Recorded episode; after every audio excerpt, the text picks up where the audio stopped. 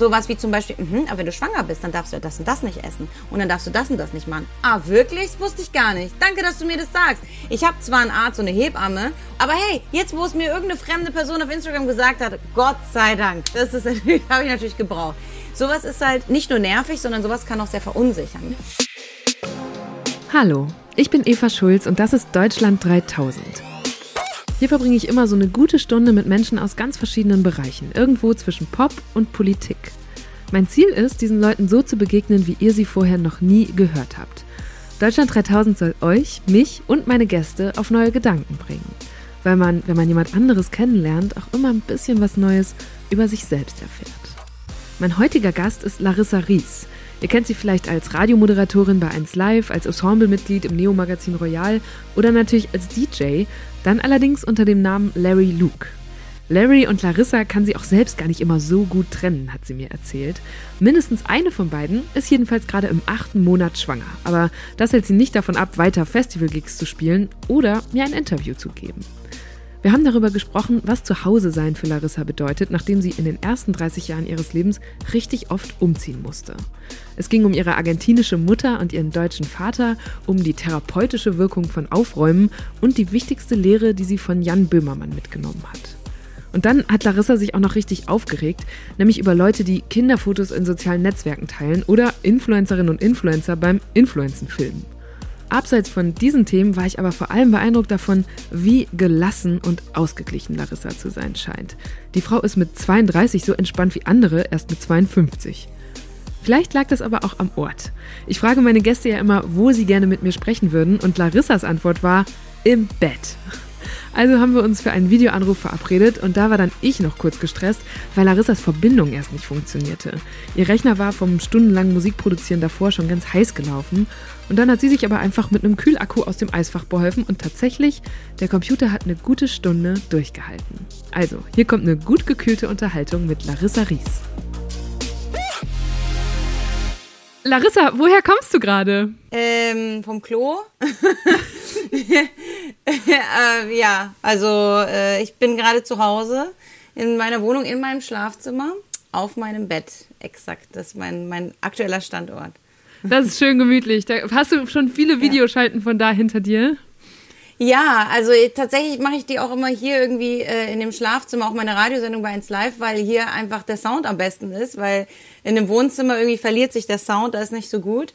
Und, ähm, und da bin ich ja dann auch nicht alleine, da ist, läuft immer irgendjemand vorbei oder es irgendwie laufen irgendwelche Tiere auf dem Tisch oder sowas und dann hier habe ich meine Ruhe. Aber geil, das heißt, du arbeitest buchstäblich aus dem Bett raus. Das ist ja super. Ja, ja, obwohl ich sagen muss, also wenn ich, komischerweise, wenn ich so einen kreativen Anfall habe, weißt du, und irgendwas mir einfällt und ich will irgendwas machen, dann muss ich mich mal auf den Boden setzen und arbeite vom Boden aus. Keine Ahnung warum. Ortswechsel. Ja. Und auch, es ist so, der Boden ist für mich so, so auch so ein Entspannungsding, komischerweise, obwohl er so hart ist. ähm, weil ich sortiere gerne Sachen also mhm. es, ist es ist wirklich mein, ich weiß nicht warum, aber irgendwie beruhigt mich das. Und dann zum Beispiel, dann gucke ich einfach, okay, was kann ich sortieren? Keine Ahnung, irgendwie eine, eine Schublade mit von mir aus Unterhosen, ja. Und dann fange ich an, das einfach zu sortieren oder meine Haarsachen oder so, weißt du, irgendwelche Haargummis werden dann nach, nach Art und Weise und Form und Größe sortiert. Das heißt, du schüttest Farbe. einmal alles aus ja. und stellst dann zumindest visuell eine Ordnung her. Genau, und das, das tut mir total gut. Ich kann mir voll gut vorstellen, dass man quasi so eine einfache Ordnung herstellen muss, um im Hinterkopf kompliziertere Sachen so, damit die sich davon selbst ordnen, so ein bisschen, oder? Ja, ich finde auch ehrlich gesagt, dass die, die Wohnung auch immer so ein bisschen den Kopf widerspiegelt. Also ich habe so das Gefühl, wenn meine Wohnung durcheinander ist und, und irgendwie nichts richtig aufgeräumt ist, dann merke ich auch, okay, irgendwas ist mit mir gerade nicht richtig. Irgendwie bin ich gerade durcheinander, irgendwas muss in meinem Leben geordnet werden. Und dann gibt es sogar so, so Zeiten, wo meine Wohnung die die ganze Zeit aufgeräumt ist. Und das ist komischerweise auch immer die, die Zeit, wo es mir auch wirklich so gut geht. Alles ist geordnet, alles läuft, wie ich es haben will, sozusagen.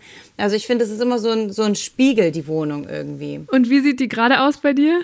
Aufgeräumt, sehr aufgeräumt. Seit einer ganzen ja. Weile schon ist alles sehr läuft sehr strukturiert ab und sehr aufgeräumt. Es ist auch meistens aufgeräumt bei mir. Also es ist nicht so, wenn das zu lange so ist, dass es dir dann langweilig wird oder so. Nee, also ich habe manchmal so, kennst du das, wenn man so mitten in der Nacht plötzlich auf die Idee kommt, ich glaube, ich müsste meine Wohnung umstellen und dann plötzlich entwickeln wir Frauen so mhm. außergewöhnliche Kräfte. Normalerweise kriegen wir es nicht in den Schrank irgendwie zu verschieben. Normalerweise müssen wir sagen, ja, also, also bei mir ist es so. Ich frage dann, kannst du mir mal kurz helfen? Kannst du mal ganz kurz hier die Tüten tragen? Das ist so schwer. Aber nachts um drei plötzlich kann man dann die schwersten Gegenstände von A nach B schieben. und äh, ja, und das so ein Rappel habe ich dann manchmal. Das schon, dass ich mal irgendwie was umstellen muss oder so. Aber nee, also ich finde, ähm, wenn alles schön aufgeräumt ist bei mir in der Wohnung, dann ist das immer was Positives, immer, immer gut. Also bei mir muss nicht die ganze Zeit irgendwas Neues passieren, sage ich mal. Mhm.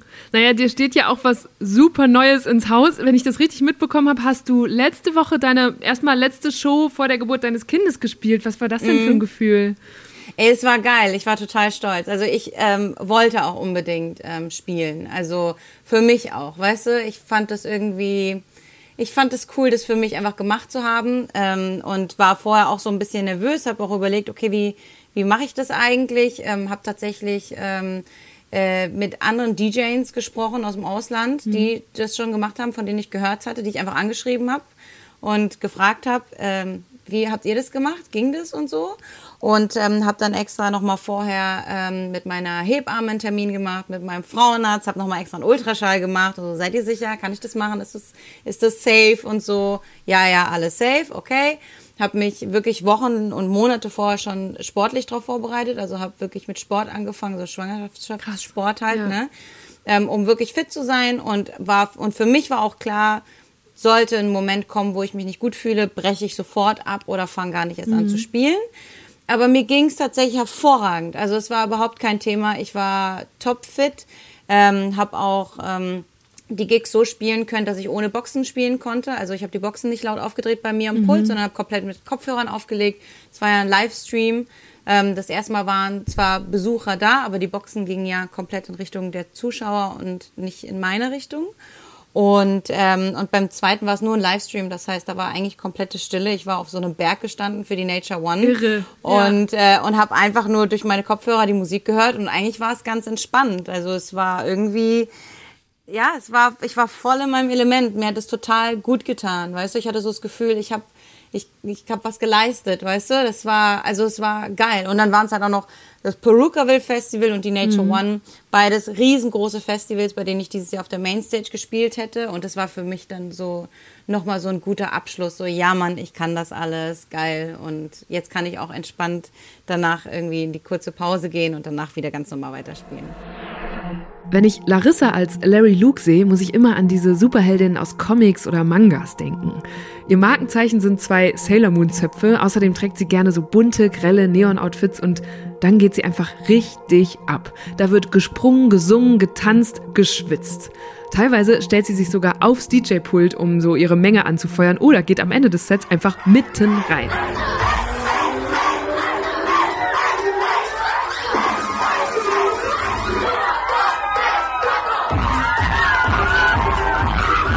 Wer zu einem Larry Luke Gig geht, sollte jedenfalls mindestens ein Wechsel-T-Shirt mitnehmen.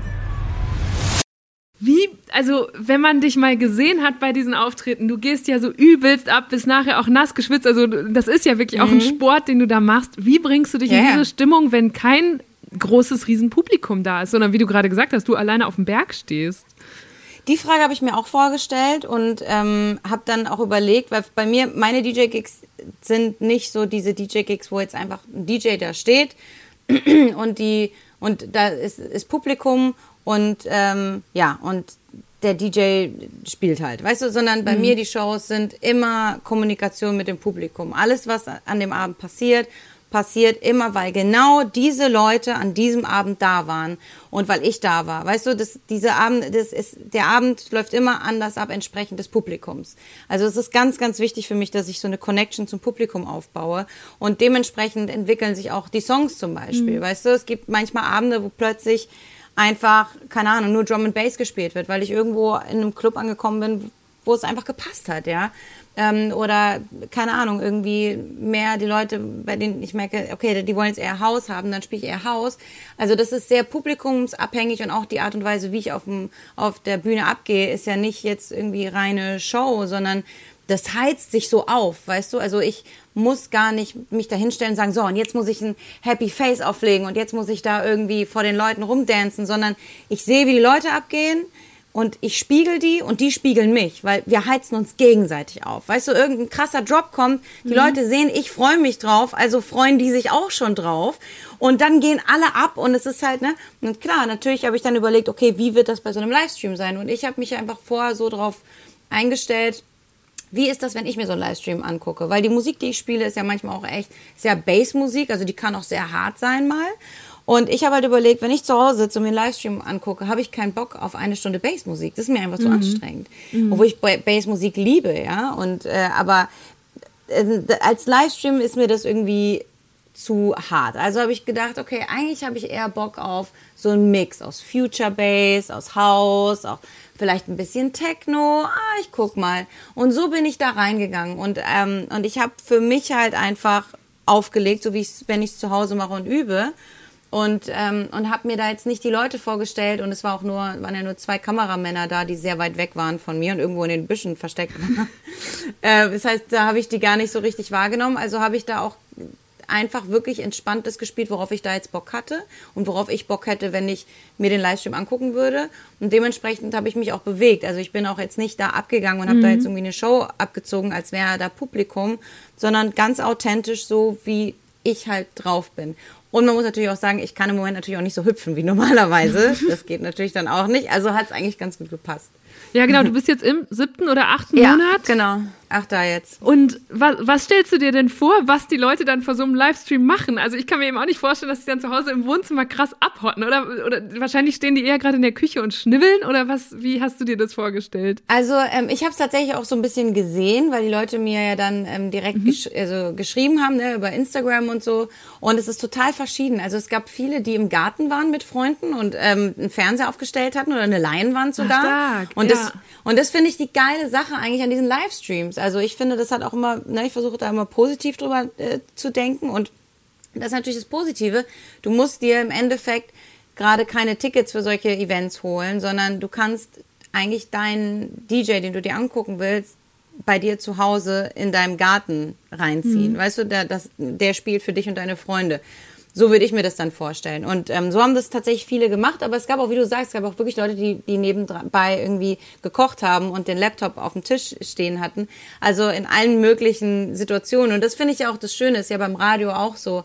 Ähm, wenn Leute Radio hören, dann ist das ja auch in allen möglichen Positionen. Und das ist ja das Interessante daran, dass du versuchst, die Leute egal wo sie drauf, wo sie gerade sind und wie sie drauf sind, irgendwie zu catchen, sei es eben durch eine kurze 30 Sekunden Moderation oder durch ein 1 Stunden Set. Wie schaffst du es, dass die Leute dabei bleiben? Das ist das Spannende und das ist das, warum ich ähm, das immer so interessant finde, irgendwie ähm, auch beim Radio zum Beispiel. Was ist denn dein Geheimnis? Warum bist du so gut darin? Egal, ob es jetzt 30 Sekunden sind oder 45 Minuten Set. Erstmal vielen Dank für das Kompliment. Ähm, naja, also ich glaube, bei mir war es einfach, ich habe mir zufällig das rausgesucht, ähm, jobtechnisch, äh, was, was ich gut kann. Weil es gibt viele Dinge, die kann ich überhaupt nicht. Und, Zum Beispiel? Ähm, und, ah, ich weiß nicht, es ist ähm, alles, was mit, mit Mathe zu tun hat. Ja, da bin ich eine Katastrophe drin. Ähm, es gibt so alles, was irgendwie so Steuern sind, Bürokratie und so. Es gibt Leute, die sind da voll gut drin. Eigentlich mit meinem ähm, Sauberkeitsfimmel und Ordnungsfimmel sollte ich da eigentlich super gut drin sein. Aber es ist nicht meins, mir macht das keinen Spaß. Also, obwohl ich da auch sehr geordnet bin und alle meine Ordner habe und so, immer für die Steuer und so, da bin ich auch also schon, schon hinten dran immer. Aber das sind alles so Dinge, da bin ich nicht so gut drin. Weißt du, das, das gebe ich einfach gerne ab. Aber ähm, moderieren und ähm, diese, so meine Kreativität in solchen Sachen äh, rauslassen, das ist mein Ding. Und ähm, das wusste ich schon sehr früh. Also ich wusste schon während der Schulzeit, dass, dass ich in die Richtung gehen möchte.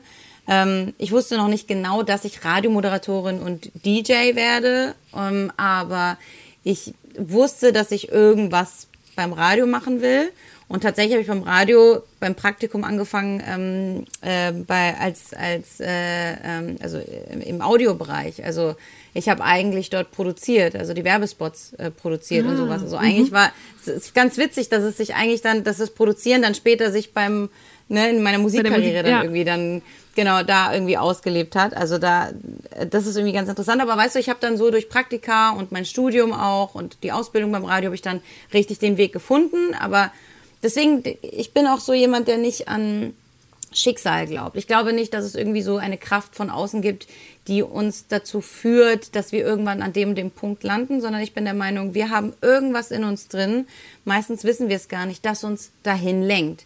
Und es muss nicht immer gut sein. Mhm. Manchmal ist es leider in uns irgendwas, was vielleicht destruktiv ist und uns in irgendeine Richtung lenkt, die vielleicht nicht gut für uns ist, aber wir sind schon unseres Glückes Schmied, sage ich mal. Also ähm, da glaube ich ganz fest dran. Und ich glaube, dass ich da jetzt an dem Punkt bin, wo ich bin, auch durch viel Glück.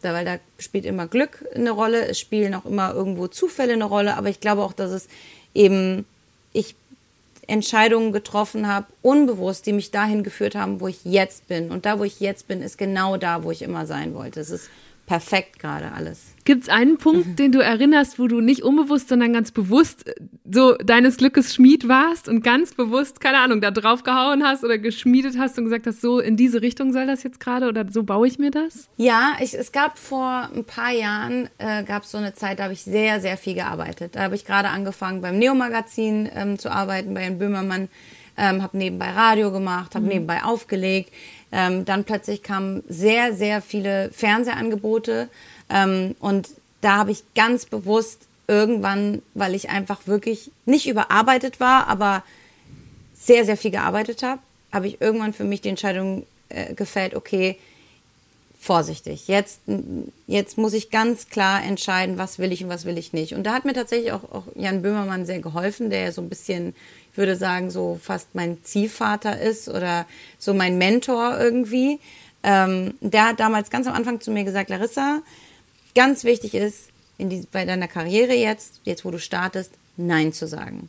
Das ist ganz, ganz wichtig, weil Jan hat ja mich so aus dem Nichts geholt, sage ich mal. Ich war bei 1 Live schon Radiomoderatorin, aber er hat meine Radiosendung gehört und sich daraufhin bei mir gemeldet, noch über, über Facebook, weil ich hatte ja kein Management hm. und gar nichts. Und ähm, und hat dann gefragt, willst du nicht Autorin sein beim Neo-Magazin und, und im Ensemble? Schön, dass du da bist, äh, Larissa. Vielen Dank. Larissa, du hast ähm, Auflegen und Politikwissenschaften an der David Getter Abendschule äh, auf Ibiza studiert. Ähm, und die Politikwelt ist dein absolutes Fachgebiet. Wen hast du, wen hast du eigentlich gewählt, wenn ich fragen darf, politisch? Wen, wen hast, ich, du, da, wen hast du gewählt? Ich glaube nicht, dass ich das. Nee, sag mal. Ehrlich gesagt. Sag mal, was hast du gewählt? Big Mac Menü mit 6er Chicken McNugget zu Sauersoße gute, und ein Weißwein. Gute Wahl. Gibt es bei McDonalds Weißwein? Jetzt schon. er hat quasi das Ganze, würde ich jetzt behaupten, so ins Rollen gebracht. Er war so der Erste eigentlich. Und er war eben auch der Erste, der mir diesen Tipp gegeben hat und gesagt hat, jetzt werden bestimmt Angebote kommen und es werden bestimmt Sachen auf dich zukommen. Das Wichtigste ist, Nein sagen zu können. Du musst nicht alles machen. Du kannst dich ausprobieren, aber nicht einfach irgendwas machen, weil du denkst, du musst das jetzt tun oder das ist bestimmt gut für mich oder so, sondern oder weil andere es erwarten was, oder so. Genau, ja. oder weil es andere erwarten. Mach nur das, was wirklich zu dir passt, bei dem du ein gutes Gefühl hast. Und, ähm, und das habe ich dann wirklich nach einer Zeit dann auch wirklich richtig durchgezogen. Also ich meine, ich habe nie was gemacht, was mir jetzt nicht gefallen hätte oder was mit, mit was ich jetzt nicht d'accord wäre. Also wenn ich jetzt zurückblicke, meine Karriere äh, war eigentlich alles, hat schon Sinn gemacht, warum ich das gemacht habe. Das habe ich schon, schon also bewusst entschieden, aber ich habe mich auch viel ausprobieren müssen. es gab mehrere Jobs, die ich gemacht habe, wo ich einfach mal gucken wollte, wie ist das? Und irgendwann habe ich aufgehört auszuprobieren. Ich wusste dann schon, okay, ich möchte jetzt nicht unbedingt die Art von Moderation machen und die Art von Film und die Art von Sendung. So, für mich war das dann, dann irgendwann sehr klar und dann habe ich auch sehr klar gesagt, okay, ich möchte mich auf meine Radiokarriere konzentrieren, was ich ja eh immer gemacht habe. Das hatte bei mir immer Priorität. Ich bin ein Radio-Freak. Ich liebe Radio und das wird auch immer so sein. Und ich möchte ganz bewusst mich auf, auf äh, meine Musikkarriere als Larry Luke äh, konzentrieren und beim Fernsehen eben nur bestimmte Dinge machen, die auch wirklich zu mir passen. Mhm. Also das war schon, also da, da bin ich schon, schon sehr, sehr straight. Also ich würde jetzt einfach sagen, ich sage jetzt mehr Nein als vorher, weißt du? Ich stelle mir das trotzdem, gerade wenn man es noch lernen muss, sehr schwierig vor, weil eben so viele Leute mit berauschenden Ideen ankommen, was du noch alles sein und machen könntest. Und deswegen kam ich auch gerade mhm. mit den Erwartungen, weil ja dann von außen auch sicher viele Leute sagen werden, aber Larissa, wenn das Fernsehen fragt, dann musst du doch Ja sagen. Hast du einen Tipp, wie man sich da selbst treu bleibt? Oder auch, also allein die Angst, vielleicht andere zu verprellen, wenn du sagst, nee, also ehrlich gesagt, nein, danke. Ja, ich glaube, man muss da schon sehr selbstbewusst sein. Und bei mir war es halt so, wenn ich Fernsehen gemacht habe zum Beispiel, ich habe nie Fernsehen gemacht, um Fernsehen zu machen, sondern das Produkt fand ich dann gut, weißt mhm, du? Mhm. Ähm, mir ist Fernsehen nicht so wichtig wie zum Beispiel Radio. Radio ist für mich halt, ich bin Radiokind. Wenn ich von Anfang an zum Fernsehen hätte gehen wollen, wäre ich da hingegangen. Also ich habe nicht Radio gemacht, um später Fernsehen zu machen, sondern ich wollte immer meine Radiosendung machen. Und alles, was ich mache, mache ich um meine Radiosendung drumherum. Ich sage immer, Bedingung ist, egal was ich mache, dass ich Zeit habe, um meine Radiosendung zu machen. Das ist für mich immer wichtig gewesen. Ähm, und ich denke, fürs Fernsehen generell, was, was, was da wichtig ist, oder hm, also für mich, für mich glaube ich, ist, ist, ist das Wichtigste, dass mir das nicht so wichtig ist, dass ich sage, mein Leben hängt davon ab. Weißt du? Also ich bin, ich gebe mich sehr damit zufrieden mit dem, was ich schon habe. Alles, was jetzt dazu kommt, dass es eine noch größere Radiosendung ist, ein noch größeres Festival, eine noch größere Fernsehsendung, das ist ein schönes Add-on. Aber ich werde nicht davon sterben, wenn ich es nicht bekomme. Und ich glaube, das ist auch wichtig. Ich sehe bei vielen Kollegen, die wollen irgendwas erreichen, dann erreichen sie es und dann sagen sie, ja, okay, aber jetzt muss ich noch weiter hoch. Und jetzt muss ich noch das und das machen. Und, ähm, und ich habe das Gefühl, die, die, die hören nicht auf, die sind, die, die sind nie ruhig. Weißt du, es ist immer, die sind auf einem Schiff und ständig sind ja. Wellen. Und es ist, ja. und es bewegt sich die ganze Zeit und man ist immer im Stress, weil man will zwar weiterkommen, aber man hofft auch, dass man nicht durch die Wellen mitgerissen wird. Und mein Boot ist immer entspannt. Bei mir ist immer Sonnenschein. Ich, ich, ich fahre da mit meinem Segel und ist alles relaxed und ich komme da entspannt an. Und wenn ich halt dann nicht irgendwo hinkomme, wo ich möchte, ich, eigentlich habe ich schon lange erreicht, weißt du? Ja. Also ich, ich glaube, das, das ist so das, was mich so, so entspannt hält und auch Nein sagen lässt zu Dingen, weil ich dann wirklich, am Anfang war es schwierig, am Anfang war es schon, kamen krasse Angebote, auch ähm, alleine zum Beispiel auf Instagram, was da für Angebote kommen, ähm, so Influencer-Angebote, dass man irgendwas verkaufen soll. Ähm, habe ich aber auch nie gemacht. Also ich habe nie, ich habe mich ganz bewusst gegen dieses Influencer-Dasein entschieden, sage ich mal. Und ganz bewusst Nein zu den Angeboten gesagt. Und da kommen ja du wirst es ja bestimmt auch kennen, diese verrückten Summen, die sie einem anbieten für, für Schwachsinn, den man da irgendwie posten soll. Aber ich denke dann auch langfristig und denke dann auch, okay, ich habe da keinen Bock drauf. Das, ich brauche das gerade nicht. Ich bin jetzt auch jemand, der nicht irgendwie viel Geld braucht. Ich fahre immer noch das alte Auto von meiner Oma, ähm, das ich mir mit meinem Mann teile. Ich habe immer noch die gleiche Wohnung seit seit Jahren, die uns langt. Ja, es ist, ich brauche keine teuren Klamotten, weißt du das ist für mich alles okay. Also brauche ich das jetzt wirklich? Brauche ich jetzt wirklich so viel Geld noch? Gerade nicht. Und was kostet mich das? Weil es kostet immer was. Nichts gibt es umsonst im Leben. Das heißt, wenn du diesen Job annimmst, ist halt die Frage, hm, was kostet dich das? Und das ist zum Beispiel deine Integrität, das ist zum Beispiel deine Followerschaft, dass sie dir nicht mehr vertrauen. Du büßt Vertrauen ein, weil je mehr du Werbung für verschiedene Dinge machst, desto eher vertrauen die Leute dir auch nicht mehr, weil sie dann denken, okay, Moment, jetzt macht sie einmal Werbung für das und dann für das und für das und für das. Das heißt, deine Marke wird verwässert. Das finde ich total interessant. Normalerweise ist die Frage von einem neuen Job oder Auftrag ja nicht, was kostet mich das, sondern was verdiene ich damit oder was bringt mir das? Larissa guckt sich aber immer auch die andere Seite der Medaille an und ich denke mir gerade, das ist eine ziemlich clevere Kontrollfrage, um alle möglichen Entscheidungen vorher abzuklopfen. Ich finde das ganz interessant, weil natürlich das, was du gerade beschreibst, die Leute, die dann immer das nächsthöhere Ziel haben oder Wachstum oder mehr Geld oder was auch immer, von denen habe ich natürlich auch regelmäßig hier welche zu Gast. Und ich meine das jetzt ja. gar nicht werten, sondern das ist ja eine Form von Antrieb zu sagen, ich will, dass es noch größer wird oder dass ich noch mehr Leute Voll. erreiche. Was würdest du denn sagen, wenn du es jetzt so in einem Satz zusammenfassen müsstest, was dich dann antreibt, wenn es das alles nicht ist? Ähm, ich glaube, es, es, es gibt keinen Grund, der mich antreibt in dem Sinne Geld, Macht, Ruhm, sondern es ist die Sache an sich. Also, wenn, ich meine, ich bin jetzt bei 1 Live. 1 Live ist so der größte, erfolgreichste Jugendradiosender Europas. Das heißt, wenn du als, wenn du als Radiomoderator anfängst, dann möchtest du immer zu 1 Live gehen. Und wenn ich nicht bei 1 Live wäre, dann wäre ich vielleicht bei einem kleinen Pimmelsender irgendwo. Das wäre mir egal. Weißt du, ich bin nicht zu 1 Live gegangen, weil die so groß sind, sondern weil es ein cooler Sender ist, weil ich dort direkt auch, als ich dort beim Casting war, als ich dort die Bewerbungsgespräche hatte, gefragt habe, okay, wie sieht es aus? Kann ich da ich sein? Wie läuft es? Was für Sendungen kann ich machen? Und die haben mir halt ganz klar äh, zu verstehen gegeben, du kannst hier du sein und du kannst die Radiosendung machen, die du dir vorstellst. Eins live mit Larissa Ries und Philipp Isterewitsch. Wir haben hier eine XXL-Fliege an Bord mit im Studio, direkt vom Hundehaufen zu uns äh, reingeflogen. Ist dir noch gar nicht aufgefallen? Nee, wo ist die? Mal, die fliegt hier ständig, sie fliegt zu mir, dann fliegt sie wieder rüber zu dir, die pendelt so. Sie muss sich noch überlegen, die pendelt zwischen dem Hundehaufen und uns oder zwischen uns beiden? sie muss sich noch überlegen, wo es besser ah, ich riecht. Ich sehe sie, die war gerade hinter dir. Ja. Ah. dann wissen wir jetzt, wo die Quelle ist. Und das gleiche ist beim Musikmachen. Ich habe lange in kleinen Clubs aufgelegt, wo drei Leute irgendwie waren. Das hat mir auch Spaß gemacht.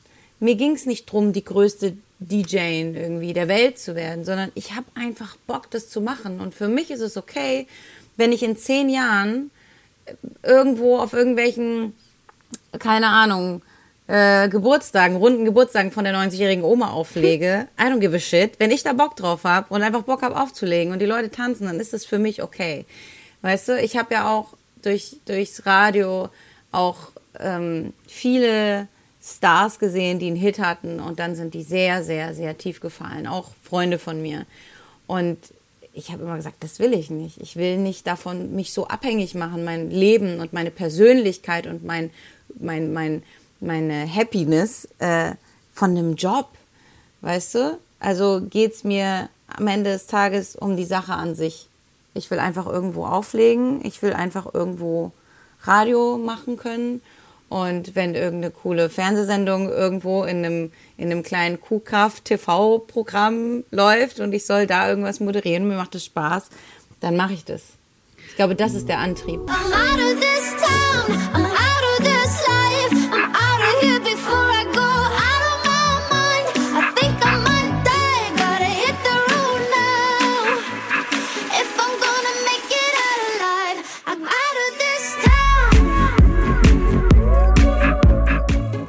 Vielleicht ist das auch ein bisschen die Falle, weil du hast gerade gesagt, so, das ist ein Job, da ist in mir so dieses Bild aufgegangen von, dass Job ja auch einfach nur eine Säule in so einem Leben sein kann. Ich habe den Eindruck, dass gerade viele Kreative aber so viel Zeit und Hirnschmalz in diesen Teil ihres Lebens packen, dass die anderen Säulen so komplett vernachlässigt werden. Und mein Eindruck jetzt auch, nachdem ich dir schon lange auf diesen ganzen Social-Kanälen folge und mich jetzt nochmal so reingegraben habe, ist, dass du die anderen Säulen so ganz gut ausgebaut hast, oder? Ja, aber das kam auch erst mit der Zeit. Also ich habe ähm, ja, also nach dem Abi bin ich ja nach Barcelona und habe dort studiert zwei Jahre lang, weil ich ähm, wollte eigentlich immer an die Uni Mannheim gehen und wollte dort immer Medienkommunikationswissenschaften studieren. Und ähm, hatte aber nur einen Schnitt von 2,4 und damals war der NC bei 1,1 oder so. Das heißt, ich bin dann zwei Jahre eben nach Spanien und weil ich ja ähm, gebürtige Ecuadorianerin bin, meine Mama Argentinierin, wir sprechen nur Spanisch zu Hause, war das für mich kein Thema, dort dann einfach auf Spanisch zu studieren. Und ich habe dann dort aber schon gemerkt, okay, das, ich, ich will mit Deutsch, also als Muttersprache und so, da komme ich hier mit Radio und so nicht, nicht so weit. Also ich muss in die deutschen Medien und so, weil das wird für mich sonst deutlich schwieriger. Und wollte eigentlich auch eben an die Uni Mannheim und habe dann einen Quereinstieg gemacht. Und ähm, als ich dann dort war, ähm, war mir dann schon relativ, warte mal, jetzt muss ich ganz kurz überlegen, weil mein Kopf funktioniert manchmal nicht so gut, seitdem ich schwanger bin. Was war nochmal genau die Frage? Ich wollte wissen, was sind so die anderen Säulen in deinem Leben, die dich so ah, genau. unabhängig genau. von beruflichem Erfolg machen? Genau, so. Ich habe also in Barcelona quasi, weil es war ja geil in Barcelona, habe ich da schon das Private hinten dran gestellt, weil mir das Studium und die Arbeit da schon wichtiger war. Also bin ich nach Mannheim gegangen, um dort weil die Uni ist auch einfach besser als in Spanien, meiner persönlichen Meinung nach. Also habe ich dort straight die Uni durchgezogen und während der Uni angefangen, schon Praktika beim Radio zu machen. Habe direkt eine Volontariatsstelle bekommen. Habe also, bevor ich das Uni, die Uni fertig gemacht habe, habe ich schon angefangen, Volontariat in München zu machen und habe nachts noch irgendwie für die Prüfung für die Uni in Mannheim gelernt. Also ich habe beides gleichzeitig gemacht, habe die Uni dann noch abgeschlossen, habe auch das Volontariat abgeschlossen, war dann direkt bei Big FM dann, also ich war bei Energy in München, dann war ich bei Jam FM in Berlin, dann war ich bei Big FM, habe nach drei Monaten bei Big FM direkt die Morning Show gemacht und dann kam ich zu 1 Live. Dann ging direkt Böhmermann los, dann ging die DJ-Karriere los. Das heißt, welche Säule war dann privat noch da? Keine. Also ich hatte natürlich meine Freunde, aber ich, ich, ich war nicht jemand, der gesagt hat nach der Arbeit, ach komm, jetzt noch ein Bierchen trinken. Ich habe nicht verstanden, wie Leute nach der Arbeit noch Bock haben, Bier zu trinken. Ich wollte aber nur nach Hause und schlafen. Klingt auch nicht, als wäre deine Wohnung in der Zeit sonderlich ordentlich gewesen, wenn es ja. so eine wilde Zeit war. Oder also du weißt, ja. was ich meine. So, das muss ja im Kopf ja auch einen unheimlichen Wirbel gemacht haben. Ja, aber das, ich habe das auch alles so hinbekommen, weil ich so strukturiert war. Also ich bin mhm. sehr strukturiert und diese vielen Jobs und, und so weiter, das konnte ich eigentlich ganz gut managen, weil ich eben ja aufgeräumt habe sozusagen in meinem Kopf. Aber es war nicht mehr so viel mehr Platz für Privates da, weißt du? Und es war auch für mich eine Zeit lang okay, aber dann irgendwann von alleine hat sich das irgendwie gewandelt. Dann irgendwie kam mein Hund dazu, das war eine neue Säule. Warum überrascht es mich nicht, dass Larissa gerade ausgerechnet ihre Hündin als erste Säule einfällt? Tatsächlich kommt man an Wilma und auch an den Katzen Winnie und Waltraud nicht vorbei, wenn man Larissa auf Instagram folgt. Da wird gekuschelt, gespielt, geschoren und ja, wenn du zu ihren rund 180.000 Followern und Followerinnen zählst, wirst du auch wissen, ob Wilma sich heute schon übergeben musste oder nicht. Wilma, du wirst geschoren. Zeig dich noch mal. Ganz wuschelig. Bist du bereit für deine Sommerfrisur, Wilma? Das machst du super, Wilma. Also wir haben ein Problem. Unsere, unsere Rasierer ist mitten beim Scheren kaputt gegangen. Die Wilma sieht jetzt leider so aus. Oh Gott. Wer von euch hat in die Pflanze gekackt? Du, du putzt dich. Hast du in meine Pflanze geschissen? Was soll denn das? Will man nicht essen? Hast du das gerade abgeleckt? Mir ist das zum Beispiel auch schon bei Dunja Hayali aufgefallen, als die vor ein paar Monaten hier zu Gast war. Ich glaube, für viele Promis sind ihre Haustiere eine gute Möglichkeit, etwas Persönliches von sich zu teilen, ohne dabei allzu privat zu werden. Dann irgendwie kamen ja andere private Sachen dazu. Ähm, und dann bin ich ja nach Heidelberg gezogen und ähm, bewusst auch, ne, weil als ich gesagt habe, ich ziehe jetzt von Köln weg, haben die Leute gesagt, ja, was, ziehst du nach Berlin oder nach Hamburg oder nach München oder so, da wo das Fernsehen halt, sag ich mal, ist auch. Und da habe ich gesagt, nee, nach Heidelberg, ich ziehe da zu meinem Freund. Hat auch niemand verstanden, weil das für mich natürlich mehr Zugfahrten waren, als ich eh schon hatte. Also noch mehr Pendlerei, mhm. weil für jeden Job muss ich jetzt wegfahren. Viele Jobs waren ja eigentlich immer in Köln, auch meine Radiosendung. Das heißt, jetzt bin ich weggefahren, habe mir eigentlich mehr Stress aufgehalst, aber das äh, hat mir sehr, sehr gut getan, weil ich eben in Heidelberg wirklich entspannt bin, weißt du? Ich habe hier eine Ruhe. Ich komme ja aus Heidelberg oder habe hier viele Jahre schon gelebt. Äh, meine Familie und die meisten Freunde von mir wohnen hier. Und das gibt mir so eine Entspannung. Das ist so eine starke, wie du sagst, Säule für mich, dass mir das sehr viel Stress genommen hat. Und ich bin entspannter denn je, weil ich einfach wirklich immer mehr mich auch auf das Private fokussiert habe und beim Job wurde ich einfach nur fokussierter in bestimmten Dingen. Ich habe dann nicht mehr so viel gemacht gleichzeitig, sondern viel spezieller. Nur Musik, nur Radio, mhm. nur bestimmte Fernsehsachen und nicht tausend Dinge neben, nebendran sozusagen. Und das funktioniert sehr, sehr gut. Und jetzt habe ich eben, ich würde sagen, also auf jeden Fall deutlich mehr privaten Anteil als, als früher. Erinnerst du dich an den letzten Moment, in dem du gestresst warst? Gerade eben, als mein Laptop nicht funktioniert hat. Aber so richtig, richtig gestresst. Das ist länger her. Ich bin wirklich seit, seit Jahren eigentlich deutlich relaxter. Stark. Also ich meine, ich war nie jemand, der jetzt so wahnsinnig nervös war oder so. Ähm, ich habe nur einfach gerne viel gearbeitet. Das macht mir einfach Spaß und auch weißt du, wenn du auch mehr willst als die anderen, musst du auch mehr tun. Und wie gesagt, ich wollte jetzt auch nicht irgendwie die größte DJ, die größte Fernsehmoderatorin, die größte Radiomoderatorin sein. Aber ich habe natürlich auch einen Antrieb gehabt, meine Sache einfach gut zu machen, weil ich sie gerne mache. Und dann bin ich da auch perfektionistisch. Dann ärgere ich mich, wenn ich mich mal versprochen habe. Dann ärgere ich mich, wenn ich irgendwie einen Übergang verhauen habe beim Auflegen. So, ich möchte das gut machen. Aber so wirklich, so richtig hardcore gestresst, pff, bin ich seit langem, glaube ich, nicht mehr. Ich würde sagen, ich bin eigentlich sehr ausgeglichen. Ja. Natürlich hat man mal Tage, wo man schlecht drauf ist, aber, aber dann gibt es einen, Grund dafür. Weißt du, dann ist irgendwas schiefgegangen, dann ärgert man sich und dann überlegt man, okay, wie komme ich aus der Sache jetzt raus? Kann ich was ändern oder kann ich halt nichts ändern? Wenn ich nichts ändern kann, dann setze ich mich abends hin und trinke Wein und äh, ja, und einen Shot. Und dann muss, muss man halt warten, bis das Gefühl vorbei ist. ja. ähm, ich habe auch immer bei Deutschland 3000 so Entweder-Oder-Fragen. Damit würde mhm. ich mal weitermachen jetzt. Ähm, wenn du bei dir zu Hause Gäste hast, äh, müssen die die Schuhe ausziehen oder können sie sie anlassen? Ausziehen. Aber ich habe auch nicht gern Gäste bei mir zu Hause. Ja, das habe ich gelesen. Das haben wir auch gemein. Ja. Ich hatte auch ganz lange zumindest irgendwie Probleme, so Leute in meine Wohnung zu lassen, weil ich immer dachte, nee, das ist mein Refugium. Was wollt ihr ja. hier alle? Genau, mir geht's ganz genauso. Mhm. Ich bin auch, ich bin auch kein Fan. Also, obwohl ich es schön haben will bei mir zu Hause. Ähm, und ich finde es auch mal ganz nett, wenn Leute kommen, weil dann kann ich noch mal mehr aufräumen und alles schön machen. Aber ich verstehe nicht so dieses, ey, ich komme mal kurz vorbei, lass uns zusammen chillen. Nee, lass, lass das mal nicht machen. ich komme zu dir oder wir gehen zusammen Kaffee trinken oder so.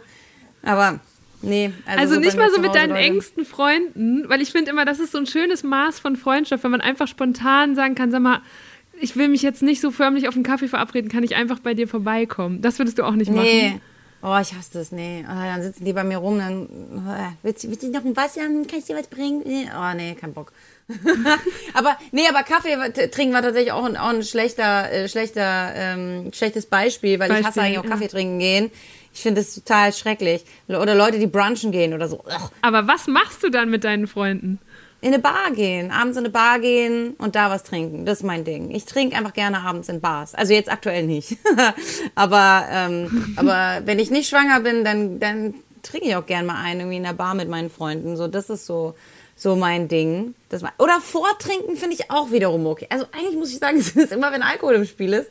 Aber dieses so mittags, komm, wir gucken jetzt mal einen Film zusammen oder so, habe ich nie verstanden. Nee. Mein Mann macht das viel, aber ich nicht. Boah. Hast du eine Lieblingstätigkeit im Haushalt? Aufräumen. Ja gut, stimmt. Was frage ich eigentlich noch? Ja. Aufräumen, ja, ähm, und sortieren ja, und auch wirklich auf der Couch liegen mit meinen Tieren. Ist, ich bin da so langweilig. Das ist auch immer, kennst du das, wenn, wenn Leute einen auch fragen, was sind deine Hobbys? Und dann merkst du, wie langweilig du eigentlich bist, weil dann manche erzählen so krass Sachen, ja, ich gehe Kitesurfen oder ja, ich gehe dann immer irgendwie klettern oder so. Und ich habe halt nichts. Halt, ja, du hast den Hund, den mein, hast du eben als Säule bezeichnet. Ja, ja, ich habe meinen Hund und ich muss halt auch sagen, ich habe halt aber auch wirklich so meine, meine Hobbys halt äh, zum Beruf gemacht. Also meine Hobbys sind halt eben zum Beispiel Musik machen oder so, ja. Das machen manche Leute auch als Hobby, ich mache es halt als Beruf. Ähm, mhm. Das sind meine Hobbys, das mache ich zu Hause. Okay, ich mache weiter mit entweder oder. Äh, duschen hm? oder baden?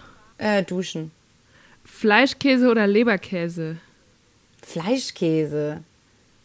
Ich finde es immer so, weißt du warum, aber auch Fleischkäse einfach aus Prinzip. Wenn ich Leberkäse sage, regt sich niemand auf. Weißt du? Aber wenn ich Fleischkäse sage, oh mein Gott, der ist halt Leberkäse. Ja, okay, Gisela, Entschuldigung, bei dir vielleicht, aber nicht bei mir. Das ist, ich, ich hasse das. Auch irgendwie, weißt du, dass ich gehe doch auch nicht zu jedem, der irgendein spanisches Wort falsch ausspricht, sagt, äh, das heißt aber so, das heißt Salsa, nicht Salsa. Weißt du, ich, das ist so unsympathisch. Ich finde wirklich, also, die Erfahrung, die ich mit Menschen gemacht habe, die Leberkäse sagen, ist wirklich sehr negativ. Die sind wirklich sehr, sehr fordernd und ähm, übergriffig. ähm, und also übergriffig, nicht körperlich. Ähm, aber ja, so deswegen sage ich aus Prinzip auch schon Fleischkäse. Weil ich kenne es auch unter Fleischkäse. Ich bin halt nicht aus München. Ich sag Fleischkäse. Gibt es eigentlich ein spanisches Wort dafür? Carne de queso. Keine Ahnung. Ich glaube, das gibt's gar nicht in Spanien. Das kennen die Leute wahrscheinlich gar nicht. Aber dieses Fleischkäse essen habe ich halt auch von meinem Vater, der Deutscher ist. Mhm. Äh, meine Mama hat immer Empanadas gemacht. Ganz richtig, die ist so richtig die klassische Argentinierin, wie man sich das vorstellt. Die trinkt auch immer Mate-Tee und so und ist so.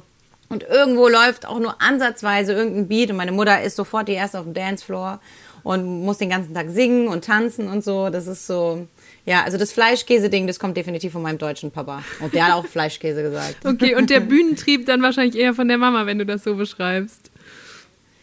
Ja, wahrscheinlich, wahrscheinlich. Obwohl meine Mutter auch nicht so jemand ist, der jetzt so unbedingt im Mittelpunkt stehen muss, sondern das ist einfach ihre Kultur, weißt du? Das ist so mhm. ihr Ding. Sie danst gerne und das, sie würde auch also auch zu Hause ist sie die erste auf dem Dancefloor, sage ich mal. Weißt du, sie macht das jetzt nicht, weil sie Aufmerksamkeit möchte. Ich schon. Ich liebe Aufmerksamkeit. Jeder, der irgendwie auf der Bühne steht und sagt, er, er mag keine Aufmerksamkeit, ist ein scheiß Lügner.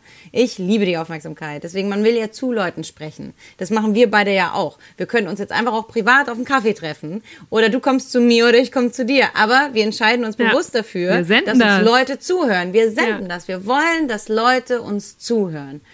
Und ähm, das kommt von keinem von beiden. Ich weiß nicht, woher das kommt. Von meinen Eltern auf jeden Fall nicht. Also mein Vater ist auch nicht jemand, der so super gerne im Mittelpunkt steht. Das, das bin nur ich.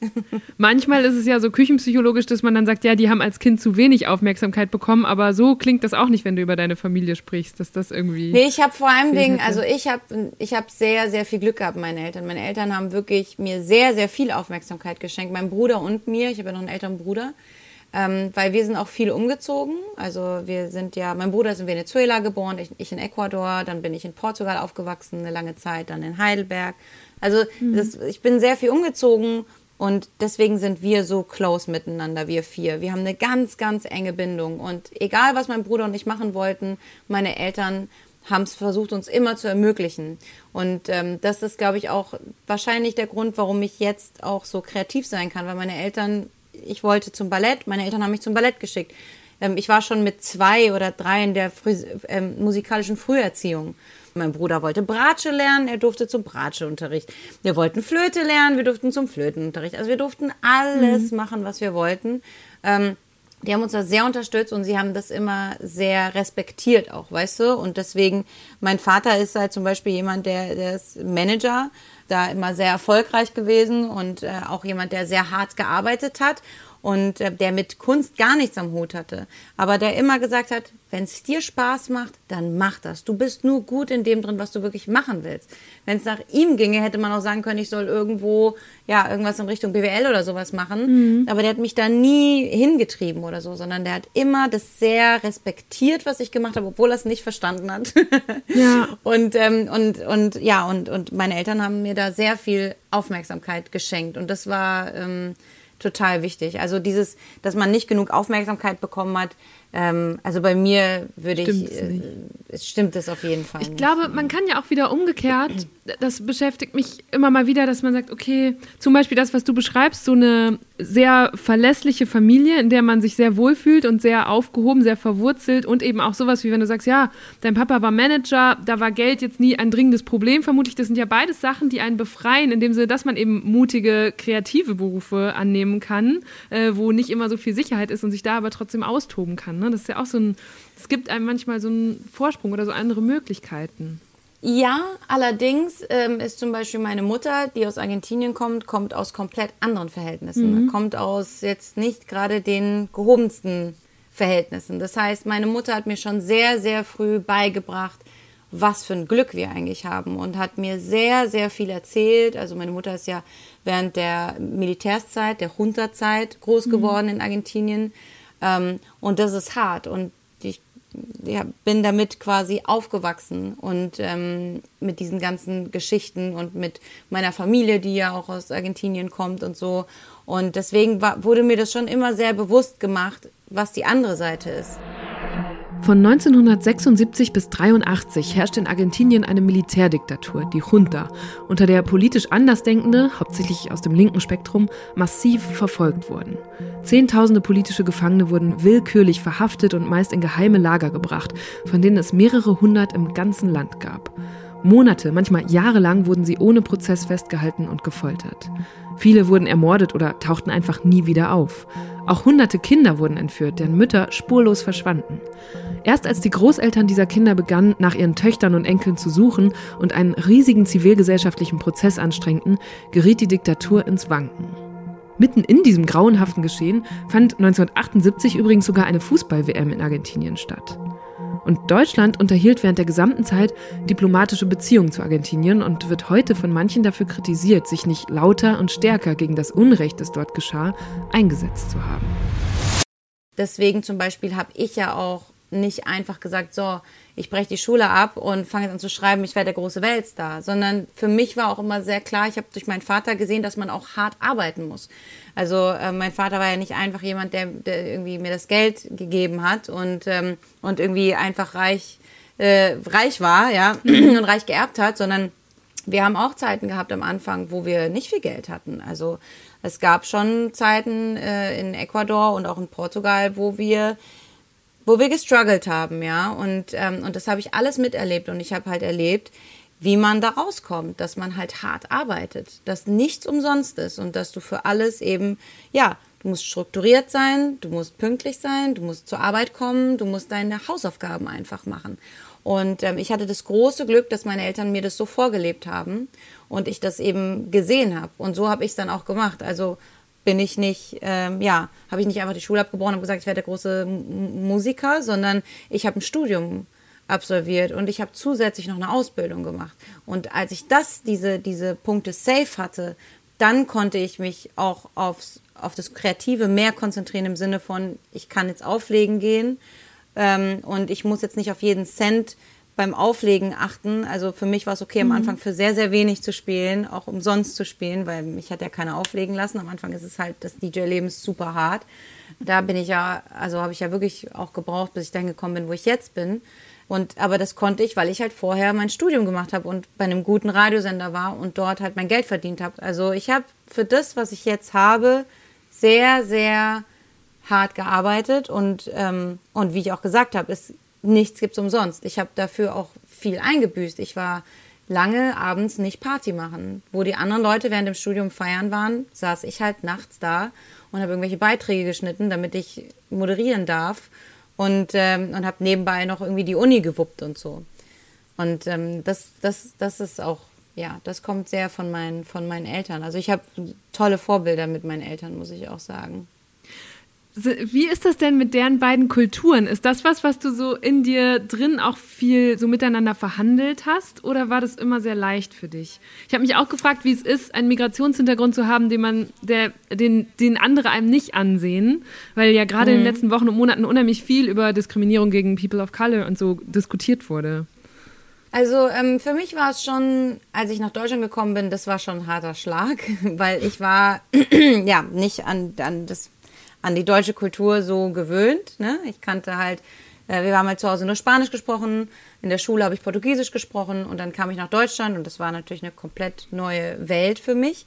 Ähm, aber ich muss sagen, dass ähm, was meine Eltern anbelangt, die Kultur, das war eigentlich ganz angenehm für mich, weil ich habe auf der einen Seite dieses kreative und diese ja diese Passion für Dinge und so, das kommt sehr von meiner Mama und sehr dieses ähm, emotionale auch. Ähm, also ich, ich äh, spreche über meine Gefühle, ich lebe sie aus. Wenn ich traurig bin, dann bin ich richtig traurig. Wenn ich sauer bin, dann fliegen auch die Tassen. Wenn ich glücklich bin, dann bin ich sehr glücklich, weißt du. Und ähm, fliegen wirklich trotzdem, die Tassen? Ja, bei mir sind schon Tassen geflogen. Okay, wow. Ja, also nicht, also nicht jetzt, ist, aber äh, ich bin einmal, einmal als ich betrogen wurde, da, da sind die Teller sind geflogen. Da habe ich sogar äh, den, den Boden kaputt gemacht von, von meiner Wohnung, weil da ein Teller runtergeflogen ist, weil ich erfahren habe, dass ich betrogen wurde ich, ich habe erwischt. Und ähm, da weiß ich noch, dass, meine, dass ich meiner Mama das noch gesagt habe, gesagt, Mama, sorry, ich habe den Boden kaputt gemacht, was machen wir? Meine Mutter, ist okay, Larissa, geschieht dem Mann recht. und so. Äh, ich kann den Akzent meiner Mutter immer so schlecht nachmachen. Ich weiß nicht warum, weil ich höre den Akzent ja nicht. Das, äh, ich, für mich klingt sie ja, äh, ja, deutsch, aber ich wusste lange ja. nicht, dass sie einen Akzent hat. Ähm, Deswegen fällt mir das so schwer, das nachzumachen. Meine Mutter klingt auf jeden Fall. Also, ich glaube, ich habe so einen russischen Akzent gerade nachgemacht. Meine Mutter hat einen südamerikanischen. Den kann ich irgendwie nicht. Naja, auf jeden Fall. Ähm, und ja, und auf der anderen Seite habe ich durch meinen Vater eben dieses strukturierte und ähm, und ja, so wirklich dieses klassische deutsche Bild, das man so hat von Deutschen, von, von Argentiniern, bei meinen Eltern stimmen viele Dinge da überein. Also es ist schon so, Klischees kommen nicht von irgendwoher. Manchmal ist schon was dran, bei meinen Eltern auf jeden Fall. Und für mich war das eigentlich was sehr, sehr Angenehmes. Ähm, also ich habe das später dann auch sehr zu schätzen gewusst, weil ich dann verstanden habe, woher manche Dinge bei mir kommen. Ähm, natürlich ist es auch eine Charaktersache, aber manche Dinge würde ich schon sagen, also ich wurde sehr geprägt durch beide Kulturen, durch die argentinische und durch die deutsche Kultur. Und ich habe auch immer noch ähm, sehr viel Portugiesisches in mir drin, würde ich behaupten. Beschäftigt dich oder hast du dazu schon Vorhaben, wie viel du davon jetzt deinem Kind mitgeben willst? Also würdest du das zum Beispiel in zwei Sprachen erziehen oder wie würdest du das vermitteln wollen? Das sehe ich dann. Also ich werde tatsächlich so alles, was, was mein Kind betrifft, da, das werde ich alles im Privaten mhm. so klären. Weil ich habe für mich gesagt, ich möchte nach außen gar nichts von meinem Kind preisgeben, weil alles, was das Kind betrifft, das ist die Privatsphäre des Kindes. Also sowohl wie ich es erziehe, als auch zum Beispiel das Kinderzimmer. Ich finde, alles, was irgendwie mit diesem Kind zu tun hat, ist die Sache des Kindes. Und deswegen werde ich das gar nicht so jetzt erzählen, mhm. sage ich mal. Wie weißt guckst du? du da drauf, wenn andere das dann so, so teilen? Also es gibt ja sogar InfluencerInnen und Influencer, die daraus so ein Business machen, dass sie so Familien-Influencer oder YouTuber werden und so. Was, was geht dir durch den Kopf, wenn du das siehst? Ey, ich warte auf die Klagewellen. Ich warte, bis diese ganzen Kinder alt genug sind, um ihre Eltern zu verklagen. Nee, ich weiß nicht. Also ich meine, jeder muss das so machen, wie er denkt. Ähm, für mich ist es einfach so, ich, ich finde, also dieses zum Beispiel, man das Kinderzimmer filmt und zeigt, was man jetzt da tolles im Kinderzimmer gemacht hat und welche Möbel man geholt hat und das Styling und so. Ich finde, Kinderzimmer ist Privatsphäre. Das, ich hätte nicht gewollt, dass meine Mutter mein Kinderzimmer online stellt mhm. und in meine Schubladen filmt, wie da die Sachen organisiert sind und so. Ähm, ich, ich poste auch von mir keine Kinderbilder. Ich finde, das ist so, ich finde, Kindheit ist was sehr, sehr Besonderes. Und meine Kindheit habe ich auch für mich im Privaten eingeschlossen. Die kleine Larissa sozusagen möchte nicht, dass das rausgeht. Weißt du, das ist so was ganz Privates, das ist was Geheimes, das ist mein Ding. Das geht nichts irgendwie den Helmut oder die Gisela was an, die ich nicht kenne. Deswegen, ähm, ich finde es manchmal echt, ja, ich weiß auch nicht. Ich, ich staune manchmal, wenn ich das sehe. Manche Leute, glaube ich, sind sich nicht darüber im Klaren, wie schnell diese Bilder auch auf Pornoseiten landen können, auf Kinderpornoseiten. Mhm. Ähm, auch wenn sie vermeintlich im Privaten sind. Das ist egal, weil privat, zum Beispiel auf Facebook, sind gleich mal 600 Leute. Ähm, wenn wir überlegen, ich glaube, es war jetzt letztens diese Statistik, ich glaube, in jeder Schulklasse, ich möchte jetzt keine falsche Informationen sagen, deswegen bitte jetzt alle nachgucken, weil ich hasse es, falsche Infos rauszugeben. Aber ich meine, in dieser Studie hieß es, in jeder Schulklasse sind, glaube ich, ein bis zwei Kinder von sexuellen Übergriffen betroffen. Mhm. Wenn du dir das mal anguckst, ähm, da sind bestimmt irgendwo mal welche dabei in deinem Bekanntenkreis unter diesen 600 oder sei, ja. sei es auch nur 300 Freunden, die dein Kind anders wahrnehmen als andere und Probleme haben. Das heißt nicht, dass sie übergriffig werden, aber du weißt auch nicht, was sie mit diesen Bildern machen. Und ähm, das heißt auch nicht, dass sie das auf Kinderpornoseiten stellen, aber es kann sein. Und wenn es dazu kommt, dann ist es deine Verantwortung. Dann hast du mhm. dieses Bild freigegeben.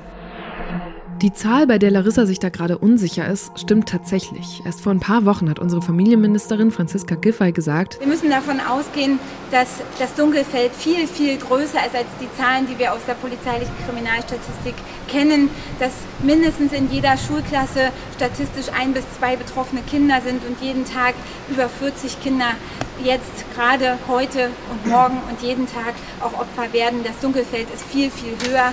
Da war gerade in Münster ein Fall von schwerem Kindesmissbrauch bekannt geworden. Nach Lückte und Bergisch Gladbach war das der dritte Skandal dieser Art in nur eineinhalb Jahren. Die Verdächtigen sollen jeweils Kinder über Jahre schwer missbraucht und die Taten gefilmt und verbreitet haben. Im Fall von Bergisch Gladbach wurden mehrere Terabyte an Daten sichergestellt. Die Ermittlungen bringen viele Mitarbeiterinnen und Mitarbeiter der Polizei an ihre psychischen Belastungsgrenzen. Larissa beschäftigt das Thema aber ja auch schon weit weg von diesen Grenzen. Ihr geht es auch um die Privatsphäre von Kindern und deren Recht am eigenen Bild. In Deutschland ist es tatsächlich so, dass bis zum Alter von sieben Jahren die Erziehungsberechtigten entscheiden, was mit den Bildern ihrer Kinder passieren darf und was nicht. Das klingt ja auch sinnvoll, aber Phänomene wie Instagram sind, finde ich, schon ein Anlass, nochmal zu hinterfragen, ob man die Rechte von Kindern noch irgendwie zusätzlich stärken kann. Die satirische Influencerin Toja Diebel hat dazu eine Kampagne gestartet und fordert, dass das Jugendschutzgesetz angepasst wird.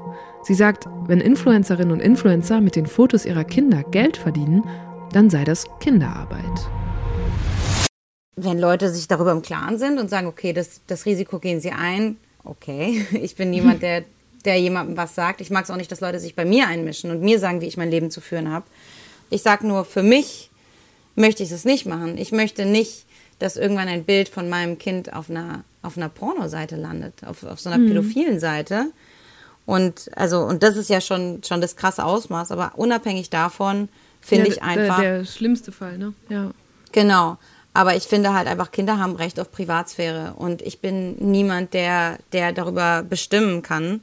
Und wie gesagt, ich finde, es ist halt, ich finde, das fängt einfach schon bei kleinen Sachen an. Weißt du, ich werde auch nicht irgendwie, wenn mich in ein paar Jahren jemand fragt, ja, und wie ist es dann mit deinem Kind und wie reagiert dein Kind dann da drauf? Dann soll ich sagen, ich sag dir nicht, wie mein Kind auf Sachen reagiert. Das ist, das geht nur mein Kind was an. Das geht niemand anderen was an.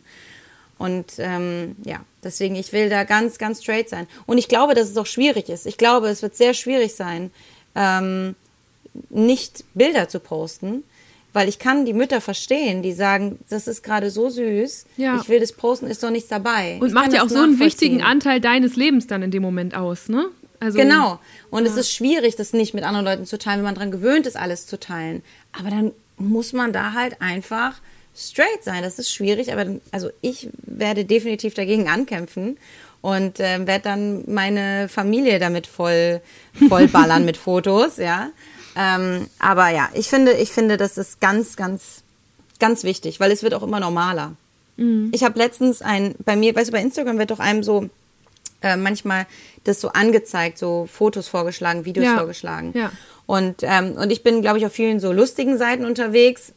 Also wurde mir ein vermeintlich lustiges Video vorgeschlagen.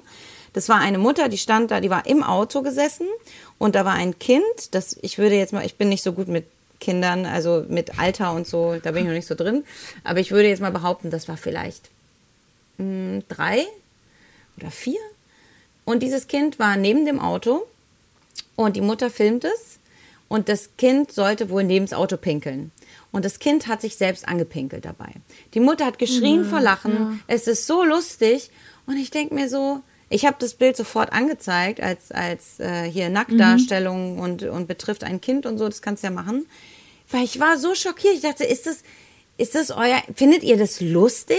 Findet Ja. ihr das lustig, dass ein armes Kind sich irgendwie ins Gesicht pisst, weißt du, und dabei von Millionen von Leuten beobachtet wird, Ja. sich irgendwelche Leute einen drauf runterholen, weil sie es geil finden? Wirklich? What the fuck? Wie kann das sein, dass das legal ist? Ich verstehe das nicht. Ich verstehe die, die, das äh, generell dieses auch andere Leute filmen und es online stellen, nicht nur von Kindern, sondern auch von Fremden. Dieses irgendwie, irgendwelche Influencer filmen, ja. Du, da, da sind irgendwelche Mädchen, die sich gegenseitig filmen und, äh, und irgendwelche Bilder machen und so. Und dann gibt's andere Leute, die das abfilmen. Ja, oder also die Leute erwischen dabei und das bei sich posten. Haha, guck mal, hö, die Influencer. Was ist jetzt schlimmer? Dass du deren Privatsphäre einfach irgendwie angreifst und, und, und ohne, dass sie es wissen, das bei dir hochlädst? So lass doch die Mädchen irgendwie ihre scheiß Bilder machen. Ey, wenn die sich heute, wenn die heute einen geilen Tag haben und geil aussehen, lass sie doch 100 Bilder von sich machen. Ist doch schön. Ich habe auch Tage, wo ich finde, dass ich gut aussehe. Und dann möchte ich auch, dass jemand von mir viele Bilder macht. Ich weiß nicht, ob ich es poste. Sehr wahrscheinlich nicht. Aber weißt du, ist doch egal. Lass doch die Leute in Ruhe. Also ich finde das ehrlich gesagt viel schlimmer als diese Influencer. Ich finde das ganz schlimm, dass irgendwelche Leute in der Bahn gefilmt werden, irgendwelche Omas, die irgendwie lustig aussehen oder so Ja. vermeintlich. Und dann wird darüber irgendwelche in der Musik drüber gemacht und sich drüber lustig gemacht. Ich finde das so schlimm, fremde Leute zu filmen. Bei mir, ich, ich filme nie fremde Leute. Ich frage selbst bei meinen Freunden immer nach. Ich zeige immer vor mein Handy, sage, darf ich das posten?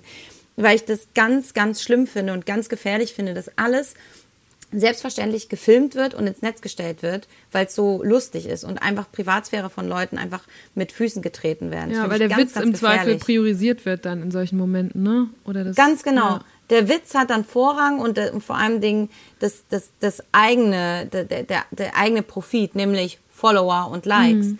Und dann frage ich mich immer, ey, dann macht ihr euch über die Influencer lustig, aber was ihr macht, finde ich, ist, ist kein bisschen besser. Ja. ja, die Influencer stellen sich hin und machen irgendwelche Bilder, bearbeiten die, verkaufen irgendwelche Schwachsinnsprodukte. Von mir aus, alles okay. Aber die stehen auch dazu. Weißt Ja. du, also ich meine, man sieht offensichtlich, diese Leute, wenn du auf deren Profile gehst, die haben Millionen von Followern, Du weißt ganz genau, worauf du dich einlässt. Aber ich finde eine Privatperson, dass sie sich das rausnimmt, zu sagen, ich bin besser als dieser Influencer, weil ah, der ist so scheiße, ist ja auch total in sich über Influencer so so lustig zu machen. Ich meine, ich finde es okay, wenn man das so mal belächelt oder, nee, nicht belächelt, aber halt das witzig findet, weißt du, so, ich finde es auch lustig, was Influencer machen. Aber ich mag es nicht, wenn man sich über sie stellt und das so auf so eine arrogante Art und Weise so niedermacht und diese Leute so fertig macht dafür. So lass sie doch in Ruhe. Ey. Die, die, die, also ich, ich weiß nicht, ich finde das, ich finde das nicht gut, diese, diese Entwicklung, dass irgendwelche Helmut sich hinstellen und sagen, oh, sind die Scheiße, guck mal, ich filme die jetzt einfach mal ab in ihrem privaten Moment, stell das online. Das macht mich ja so viel besser als die. Nein, du bist genauso scheiße. Hör auf damit. Ja, Soll. das sehe ich auch so. Und gleichzeitig, wenn ich so überlege, ich habe auch zwei, drei von diesen Videos gesehen, wo man so grinst und denkt, mein Gott, also es führt einem halt wie nahezu nichts anderes vor Augen, wie baller baller diese Industrie auch geworden ist. Ne? Und wie eben alle den, gla- der gleichen Ästhetik, dem gleichen im Meer räkeln und so hinterherstreben. Und das haben mir diese Ja. Videos, die so die InfluencerInnen bei der Inszenierung beobachten, schon immer noch mal bewusst gemacht. So. Und ich habe gedacht, boah, ja, es ist wirklich, also ich wünschte, man könnte die ganze Industrie davon wieder befreien, äh, um mehr hin wieder zu so einer ja, Natürlichkeit oder Individualität ist da so, sind da schwere Begriffe. Aber da, das haben mir diese Filme dann immer zumindest noch mal so vor Augen geholt. Aber mit den äh, Giselas, Herberts und Gundulas hast du ja sowieso viel zu tun. Die benennst du ja auch immer so, ne? Da habe ich mich auch gefragt, gerade wenn man dann so offen sagt, ja, ich bin übrigens schwanger, da kommen einem doch bestimmt alle mit irgendwelchen ungebetenen Ratschlägen und so, oder? Also es gab ganz am Anfang gab so so so zwei drei Gondolas, die mir geschrieben haben. Also als es ja, ich wollte es ja eigentlich erstmal gar nicht öffentlich machen mit der Schwangerschaft, aber dann wusste ich, dass es DJ Gigs gibt und ich wieder zum Radio muss und wieder aus meiner Wohnung muss und bei mir hat man das sehr schnell gesehen, meine Wampe. Da musste ich es halt sagen, weil ich hatte keine Lust, dass die Leute dann anfangen mit aha, ah, ist da wohl jemand schwanger? Und so weißt du, da hatte ich gar keinen Bock drauf, da habe ich gedacht, okay, komm, lässt einmal die Bombe platzen und dann ist gut. Und das war auch gut so. Also, ähm, und dann kam halt, wie gesagt, so zwei, drei Gondolas, die da irgendwas geschrieben haben. Also Gondola für mich zur Erklärung nochmal für deine Hörer, ähm, sind für mich einfach solche Leute, die auf Instagram sind und anderen Leuten halt sagen, aha, aber wenn du das machst, wieso machst du dann nicht das und das? Und was ist mit der Umwelt? Und weißt du, also Leute, die alles kritisieren und weißt du, also so Hauptsache was gesagt, die irgendwie denken, dass sie jetzt die Welt verbessern, in- indem sie irgendwas kommentieren.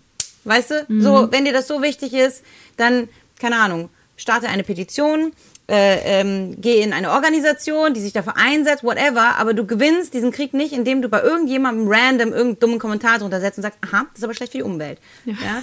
Oder eben sowas wie zum Beispiel, mhm, aber wenn du schwanger bist, dann darfst du ja das und das nicht essen. Und dann darfst du das und das nicht machen. Ah, wirklich? Das wusste ich gar nicht. Danke, dass du mir das sagst. Ich habe zwar einen Arzt und eine Hebamme und ich lese wahnsinnig viel darüber. Und zwar, also Wissens, also Bücher. No, Richtige Bücher, ja? Nicht irgendwelche Artikel auf doktor.de oder so. ähm, aber hey, jetzt, wo es mir irgendeine fremde Person auf Instagram gesagt hat, Gott sei Dank, das ist habe ich natürlich gebraucht. Sowas ist halt ähm, nicht nur nervig, sondern sowas kann auch sehr verunsichern, Ja. gerade in einer Schwangerschaft. Ja. Ähm, und da habe ich dann sofort, als es kam, sofort einmal eine, eine Insta-Story gemacht, wo ich gesagt habe, ich weiß, dass ihr es gut meint. Vielen lieben Dank. Aber ich brauche das nicht. Ich habe einen, einen Frauenarzt, der kann sogar in mich reinschauen. Ich glaube, der kann es sogar noch ein bisschen besser bewerten als irgendjemand Fremdes, der ein 15 Sekunden von mir, äh, 15 Sekunden Video von mir auf Instagram sieht. Und ich habe auch eine Hebamme. Ich bin super versorgt. Es ist alles gut. Bitte ähm, lass das, weil das verunsichert mich nur. Ich brauche das nicht. Alles gut. Und seitdem kam nichts mehr. Stark, Nichts. Keiner. Also, es, obwohl ich aber auch sagen muss, dass ich generell wirklich eine coole Community habe. Also, auch wenn man so mal unter meine, meine Posts guckt, die Leute gehen nicht nur mit mir gut um, die gehen auch untereinander gut um. Und ähm, ja, da, da habe ich, da hab ich tatsächlich auch sehr viel Glück. Also im Moment kommt da auch nichts. Also ich dachte auch beim Thema Auflegen, dass da Leute kommen, die, die dann mir irgendwas sagen. Mit dem Ähm, Zeigefinger so. Mit dem Zeigefinger, aha, das darfst du gar nicht oder so. Und äh, obwohl ich mich da sicher gefühlt habe, weil ich ja, wie gesagt, also ich habe ja, ich habe ja mit Profis Mhm. ja, gesprochen vorher, ne? ne? Und Ja. mich, mich da genug äh, informiert. Ich würde nichts machen, was mein Kind gefährdet. Ähm, aber auch da kam gar nichts. Die Leute haben es sogar, es war sogar noch positiver, als ich eigentlich gedacht hatte. Also es waren sehr viele Frauen und Männer, die äh, mir gesagt haben, wie cool sie das finden, dass ich das so einfach durchgezogen habe. Und ich habe ja da auch kein großes Trara drum gemacht. Ich habe ja da jetzt nicht irgendwie gesagt, so Leute, und ich bin die erste Schwangere, die und ich bin auch die einzige Frau und, und so, sondern ich habe das, ich habe es ja einmal gemacht. Und ich glaube, das, das fanden die Leute ganz cool, weil die halt dann geschrieben haben, wir sehen, dass du das machen kannst, dann können wir das auch. Ein Mädchen hatte mir geschrieben, sie möchte jetzt irgendwie ihren Master, äh, glaube ich, war es, Master machen im Studium und sie möchte jetzt aber auch schwanger werden, aber sie hatte sich irgendwie nicht getraut, aber jetzt, wo sie gesehen hat, dass man beides kann, traut sie sich das jetzt auch zu und so. Und also am Ende des Tages war es scheinbar für manche Leute sogar inspirierend. Und das fand ich tot, also das fand ich eine Ehre. Weißt du, dass man sowas, dass Leute einem sagen, du inspirierst mich. Boah, das ist so, so krass, das ist so eine Ehre. Also, das war schon echt, echt schön. Und ja, und deswegen war, also es gab, gab keine Gondolas. Im Moment sind keine Gondolas da. Gondolas halten sich zurück. Das ist auch wirklich cool und inspirierend, wie selbstverständlich Larissa in den letzten Wochen ihren Beruf und ihre Schwangerschaft vereinbart hat. Ich muss da direkt an junge Mütter in meinem Umfeld denken, von denen viele sich ganz schön unter Druck gesetzt fühlen. Dazu haben wir auch mal ein Video bei Deutschland 3000 auf Facebook und Instagram gemacht. Sie sollen Mütter sein, sie sollen berufstätig sein, sie sollen auch gesund und fit sein und sich immer weiterbilden und immer äh, Lebenskraft haben, weil sonst stimmt ja irgendwas nicht im Leben. Also es gibt eine große Spannung zwischen Muttersein und berufstätig sein. Wenn ich das Gefühl habe, ich verlasse meinen Arbeitsplatz sehr früh oder bekomme das Feedback von den Kollegen, die sagen, ach, gehst schon los. Und wenn ich dann aber im Hort ankomme, um die Kinder abzuholen, dann sind meine Kinder unter den letzten fünf von den 600 Kindern der Schule, die abgeholt werden, sodass ich auf beiden Seiten manchmal den Eindruck habe, dass ich viel zu wenig präsent bin.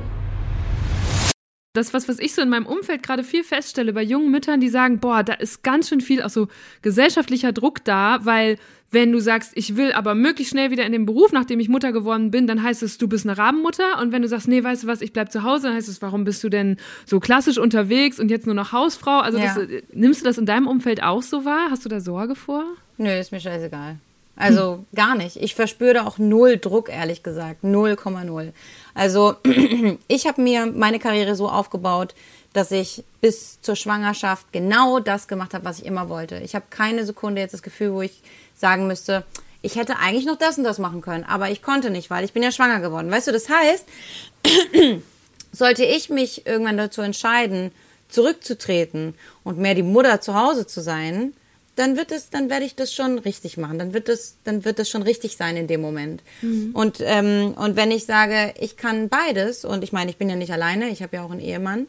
Ähm, und ähm, wenn, wenn ich sage, nee, aber ich kann, ich kann jetzt weiter arbeiten und, ähm, und mein Mann unterstützt mich und so, und das tut er ja, dann mache ich das. Und wie gesagt, es sind, es sind auch einfach nur Gondolas. Also, weißt du, man muss auch, man muss auch irgendwann differenzieren, auf wen hört man. Ich krieg das nicht mit. Also auch diese Sachen, es, ich höre immer wieder, ja, ähm, DJs, die sich, die sagen, oh, man wird gar nicht so ernst genommen und irgendwelche Leute sagen irgendwas. Ich höre das gar nicht. Ist mir scheißegal. Ich krieg das nicht mit. Also, wenn irgendjemand mal sagt, ja, die gehört in die Küche oder sowas, pff, also ich krieg das gar nicht so mit. Ich halte mich mit sowas überhaupt nicht auf. Also, und auch in meinem Umfeld, ich bin wirklich, also um, umzingelt von, von, ähm, ja, von vielen Frauen auch. Also allein mein Management sind, sind überwiegend Frauen. Äh, bei 1 Live sehr viele Frauen. Ähm, gut, im DJ-Dasein nicht unbedingt die Frauen, äh, beim Auflegen, aber dafür sind auch viele Frauen eben als Manager unterwegs oder in diesen Bereichen auch tätig. Und, ähm, und das sind alles sehr starke Frauen und da sagt mir keiner, bleib zu Hause. Und für mich ist auch klar, also ich werde äh, nach, nach, äh, nachdem das Kind da ist, werde ich auch wieder arbeiten. Und ähm, ja, und wenn ich irgendwann weniger Bock habe zu arbeiten, ich zu Hause bleiben will, dann werde ich das machen. Und wenn ich mehr arbeiten will, dann werde ich mehr arbeiten. Das werde ich, weißt du, du kannst es niemandem recht machen. Und das Schöne ist aber auch, dadurch, dass ich mein Kind auch raushalte, wird es auch keiner richtig mitbekommen, was da passiert. Weißt du, deswegen keiner kann ja in, in mein Leben reinschauen, deswegen ist mir das dann egal. Weißt du, wenn meine Freunde sowas zu mir sagen, meine Familie, dann höre ich da drauf, weil die wissen, wie mein Leben ist. Die können gerne ihre Bedenken äußern und sagen, hm, wir sehen, aber du struggles damit oder hm, ja, aber pff, ich krieg das nicht, nicht mit. Null. Also ich fühle mich echt, ich fühle mich 0,0 unter Druck gesetzt. Überhaupt nicht. Ich bin da, ich bin da sehr relaxed. Voll gut. Ich habe aber auch Glück gehabt. Also ich habe auch, ähm, als ich die Nachricht äh, meinem Radiosender verkündet habe und Geschäftspartnern meiner Plattenfirma, mein Management, haben alle geil reagiert. Wir haben alle gesagt, ja, okay, cool. Sag uns Bescheid, wenn du Mutterschutz bist. Wir fangen das ab. Und wie willst du es dann machen? Und okay, machen wir. Kein Thema. Und ich arbeite jetzt ja auch die ganze Zeit normal weiter. Also das Geschäft läuft die ganze Zeit, auch mit dicken Babybauch. Ich krieg das schon hin. Sehr gut, das ist schön. Ich bin jetzt gespannt, ob du auch noch meine ganzen Entweder-Oder-Fragen hinkriegst. Da sind wir nämlich eben äh, sehr weit abgebogen. Ich rede auch sehr viel, ne? Es wird, wird, so viel, so viel Schneidearbeit für dich sein. Es tut mir sehr leid. Ja, das gehört dazu. Nils oder Lars? Nils oder Lars? Kennt man die oder ist es der Name einfach? Hm, ich habe geguckt, mit wem du bei den Rocket Beans schon mal so länger Ach so, von den, von den äh, Rocket Beans hast oder so. Ähm, ja. Boah, oh, oh, ich weiß, dass das auf jeden Fall hier Rocket Beans Leute sind mit Sicherheit und es denen schicken werden. Warte, lass mich überlegen. Mit Lars hatte ich halt mein erst, nein, ja, mein erstes alleine Interview bei den Rocket Beans. Und Nils, mit Nils habe ich eine sehr, sehr gute Connection auch. Nils und ich sind auch sehr, wir hatten letztens einen, einen Talk. Moin Moin, Moin, Moin der gemacht, war ne? sehr, ja. sehr deep auch, ne? Okay, ich sag jetzt einfach mal Nils weil Nils einfach vor kurzem war und wir sehr connected waren. Und Lars ist einfach zu lange her. Das müssten wir wiederholen mit Lars und dann gucke ich, ob Lars. okay. Junggesellenabschied, ja oder nein? Ja, auf jeden Fall. Voll geil. Junggesellenabschied ist mega. Liebe es. und Ehevertrag, ja oder nein? Äh, nächste Frage. okay, dann war das dein einer Joker. Einen hat man hier. Ähm, okay. Au auflegen lieber auf Festivals oder in Clubs? Mm. Boah, schwierig. Ich finde beides ja geil, ne? Es hat ja beides sein Ding. Wenn ich lange Festivals gespielt habe, dann habe ich auch wieder Bock auf einen Club. Wenn ich lange Clubs gespielt habe, bin ich auch wieder auf Festivals. Festivals. Mhm. Und was ist schlimmer? Songwünsche von Partygästen oder Ansagen von Party-DJs? Songwünsche von Partygästen. Also ja. Ansagen von, von, von DJs können auch nervig sein, aber können auch geil sein. Also es gibt manche DJs, die sind da einfach brillant drin, ähm, die die Leute richtig nochmal abholen und so. Und da, da schaue ich total auf. Also die können das richtig gut. Also wenn es jetzt nicht der Kirmes-DJ ist, der und jetzt alle Hände hoch, sondern wirklich Leute, die wirklich mit dem Publikum interagieren. Salvatore Ganacci zum Beispiel ist super mit Publikum. Den finde ich mhm. mega, mega gut mit Publikum. Und, und, und Songwünsche nerven aber einfach nur. Ja, also ich meine, manchmal ist es auch nicht schlecht. Es gab auch schon Abenden früher, ähm, wo sie mir sogar ein bisschen geholfen haben, weil dann habe ich gemerkt, okay, jetzt kamen drei Leute mit Drum and Bass, sie wollen Drum and Bass hören, ja, äh, oder eben so Drum and Bass Songs, dann kannst du das schon lesen, aber trotzdem, Songwünsche sind halt so wahnsinnig individuell. Also da kommt halt ein Klaus rein und der möchte halt jetzt mit Metallica hören. Und sorry, habe ich gerade nicht da ich, oder habe ich vielleicht sogar schon gespielt, who knows. Ne? Und dann ist der halt sauer und sagt, ja, siehst du, alle finden scheiße. Eine Person repräsentiert nun mal nicht alle. Das ist, ähm, ja, deswegen Songwünsche schwierig. Außer auf Hochzeiten. Da sind mhm. Songwünsche, glaube ich. Das. Also ich habe ja auf meiner eigenen Hochzeit aufgelegt. ah, wirklich? Drin. Ja. ja, da war ich aber auch schon besoffen. Ey, aber dann muss da ich dann irgendwann ich habe, du hast ja vor einigen Wochen hast du so ein Foto von dir in deinem Brautkleid gepostet und mhm. das fand ich total spannend zu sehen, weil ich dachte, wow, wunderschönes Kleid, wunderschöne Braut, ist doch so ein ganz ein, so ein klassisches Kleid. Und habe ich gedacht, interessant, ich glaube, Larry Luke hätte komplett anders geheiratet, oder? Die hätte ganz anders ausgesehen. Wie war das dann hinter den Turntables? Ja, also es war, also ich habe ich hab halt an, also das Ding ist ja so, Larry Luke ist ja, ist ja auch ein Teil von mir. Larry Luke ist ja auch Larissa Ries und Larissa mhm. Ries ist Larry Luke. Sind halt einfach so, weißt du, man lässt ja verschiedene Teile von sich, vielleicht Charaktere, die man in sich hat, an verschiedenen Orten und Situationen raus. Wenn du ein Bewerbungsgespräch hast, dann wirst du wahrscheinlich nicht so reden, wie wenn du mit deinen Freunden in der Bar sitzt. Und Larry Luke ist so ein Teil von mir, der halt einfach da ist. Und, äh, und deswegen würde ich die Larissa Ries und Larry Luke nicht so straight voneinander trennen, obwohl sie ja eigentlich zwei verschiedene mhm. Sachen sind. Das ist so ganz schwierig zu beschreiben für mich. Aber deswegen steckt ja auch in Larissa Ries, die geheiratet hat, ja auch Larry Luke drin. Deswegen hat sie auch aufgelegt. Aber sie ist auch Larissa Ries, also, also wollte sie in einem schönen Prinzessinnenkleid auflegen. Mhm. und ähm, ja, und das Witzige war, ich habe halt auch keine Larry Luke Musik aufgelegt, sondern ich habe halt Schlager und so einen Quatsch aufgelegt. Helene Fischer. Geil. richtig die ganze Hochzeitsbandbreite, aber auch nicht lange. Also ich habe nicht lange gespielt. Ich habe keine Ahnung, weiß nicht, wie lange ich da gespielt habe. Aber ja, auf jeden Fall nicht lang. Also es war kein Set oder so, sondern ich habe halt irgendwann zum DJ, ey, ich will auch. und bin dahin mit meinem Bier, äh, Play gedrückt, yay, Ballermann. Das heißt, du konntest das auch trotzdem genießen, weil ich stelle mir das schon immer Total. vor, dass in dem Beruf man ja auch so ein bisschen die Managerin der, der Stimmung ist und der Gefühle und wie es den Leuten geht. Gerade auf der eigenen Hochzeit ganz schön anstrengend. Nee, weil es war, ach, das war halt einfach geil, weißt du, das, ich finde ja, eine Hochzeit ist ja ähm, so, also ich, es zeigt sich, wie geil eine Hochzeit war, ähm, finde ich, entsprechend der Party am Ende, ja, und ähm, so, weil die Leute sind ja am Ende, dann geht's ja zum Tanz sozusagen, also dann geht ja die Party los und dann siehst du auch so richtig, können die Leute alle miteinander, die kennen sich überwiegend wahrscheinlich nicht. Oder ähm, ja, oder äh, ist dieses eher Flaute und wollen die Leute nicht dancen. Hm. Und ich hatte eine super geile Party. Also bei uns haben alle bis um 6 Uhr morgens gefeiert. Ähm, ich glaube, ich habe wirklich den Laden zugemacht. Und, ähm, und dementsprechend habe ich da überhaupt nicht drauf achten müssen, ob, ob jetzt die Lieder cool ankommen. Es war mir scheißegal. Ich habe einfach irgendwas gespielt, Leute fanden alles geil. Weil das, man hätte auch wirklich, man hätte auch Vivaldi spielen können, wir hätten es alle geil gefunden. Weißt du, es war, es war egal. Es war kein Auftritt. Es war für mich überhaupt kein Auftritt, sondern es war einfach, ich war einfach gut drauf. Ich hatte einfach Bock, ein bisschen aufzulegen. Und ich habe irgendwie auch so Mickey Krause und sowas aufgelegt. Also, und ich habe auch keine gescheiten Übergänge gemacht. Ich habe auch nur Play und Stopp gedrückt. Es war mir scheißegal. Ich wollte einfach Party machen. ja. Was ist gerade der nächste sehr vorfreudige Punkt, auf den du hinschaust? Wenn wir jetzt äh, langsam zum Ende gucken, was ist so das nächste, auf das du dich richtig freust? Eine Dusche, weil ich stinke wie die Drecksau gerade. Es ist wirklich, mir läuft die Suppe runter. Ähm, ja. Ja, aber ich, ähm, das nächste, worauf ich mich freue, ah, es gibt so viel. Also ich meine, natürlich irgendwie, ähm, dass mein Kind kommt, ist bestimmt geil. ähm, ja, und ich weiß auch nicht, ich bin gerade so, ich freue mich auf alles, weil äh, irgendwie ist einfach alles positiv und ähm, mit dem Radio läuft's toll. Philipp und ich, äh, mein, mein, Moderat, mein Moderator-Buddy sozusagen und ich, wir moderieren mittlerweile den Nachmittag bei 1 Live, was eine große Ehre ist. Wir werden jetzt bald noch ein Musikvideo drehen und eine neue Single rausbringen, also als Larry Luke. Ich habe ein paar Sachen beim Fernsehen gemacht, die noch rauskommen. Das ist super.